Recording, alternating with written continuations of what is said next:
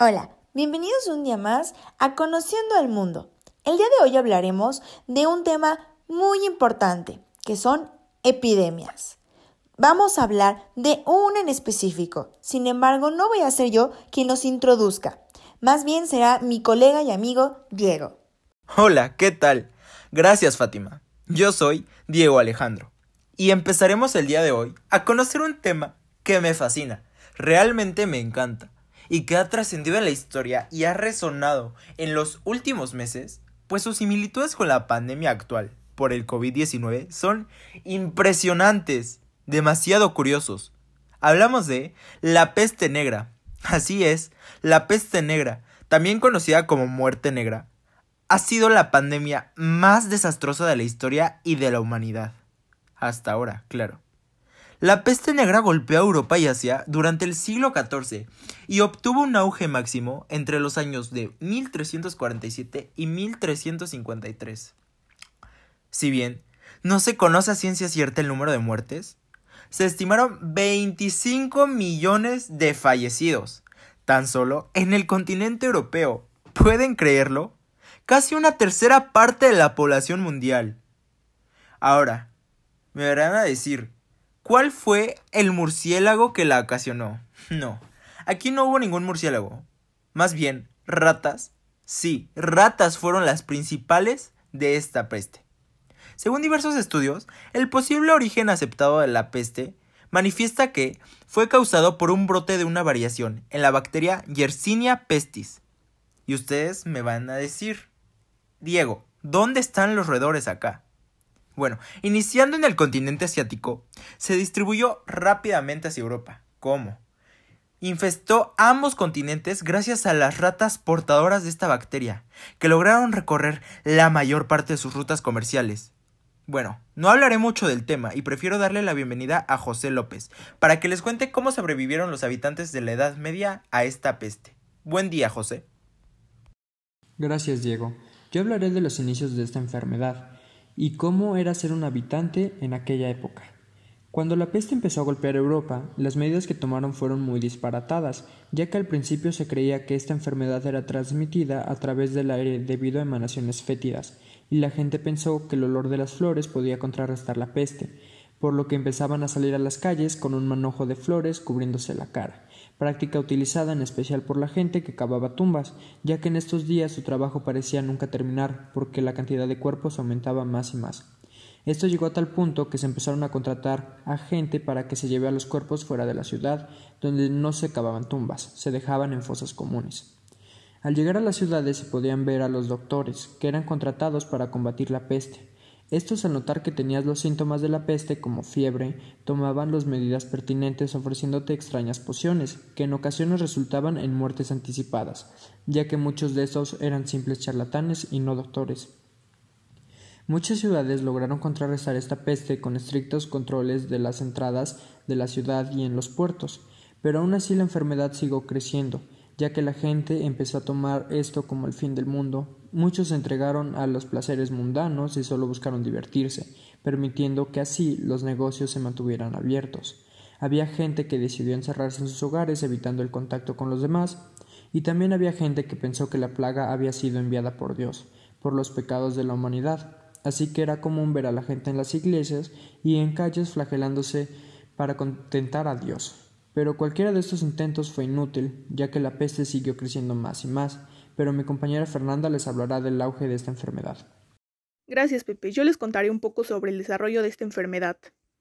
La medicina no estaba preparada en aquel tiempo histórico, por lo menos no para tratarla o investigarla. Hay bastantes reportes de cronistas muy sorprendidos de lo brusco que eran estos síntomas, ya que las personas podían estar bien en la mañana, tener temperatura en la tarde y morir por la noche. Aparte de una fiebre espantosa de 40 grados, se reportaron síntomas como tos, sangrado por la nariz, sed aguda, manchas en la piel que eran como azules o negras por hemorragias cutáneas, gangrenas y aparecían bubones en algunas zonas del cuerpo. Esto se podía llegar a romper y desprendía un líquido con un olor insoportable. Habían personas que podían llegar a tener todos estos síntomas, algunos pues solo ciertos síntomas o de plano ninguno. La describían como un tipo de peste casi asintomática, pero que provocaba la muerte en un alrededor de 14 horas.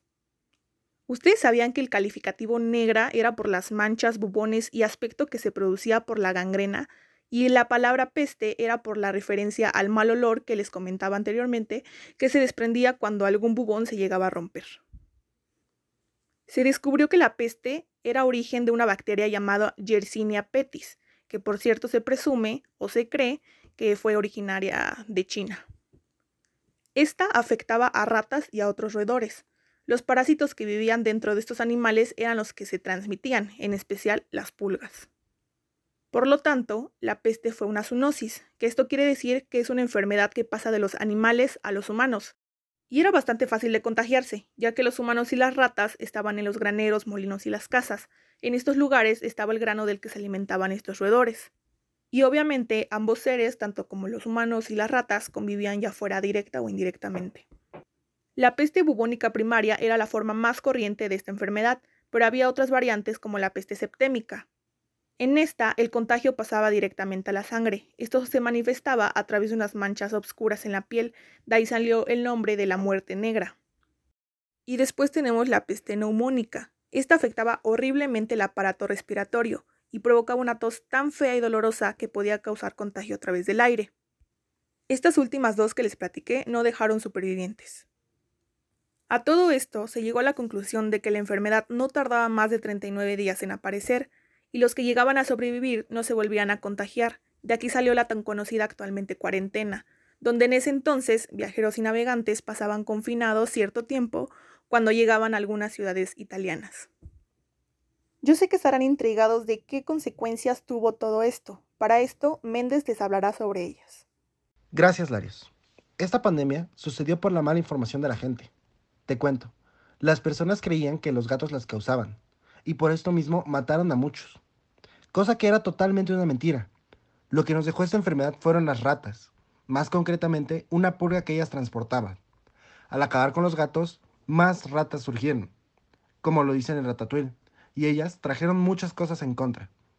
La pobreza y la desnutrición, que aumentaron en gran medida, ya que la economía, similar a como está sucediendo ahorita en nuestra pandemia, se paró el comercio dejó de avanzar, al igual que la agricultura y la ganadería. Esta pandemia se consideró extinta para finales del siglo XIV. Comenzó a ceder a partir de la mejoría de la alimentación y condiciones higiénicas. Esto es algo a lo que le tenemos que poner mucha atención.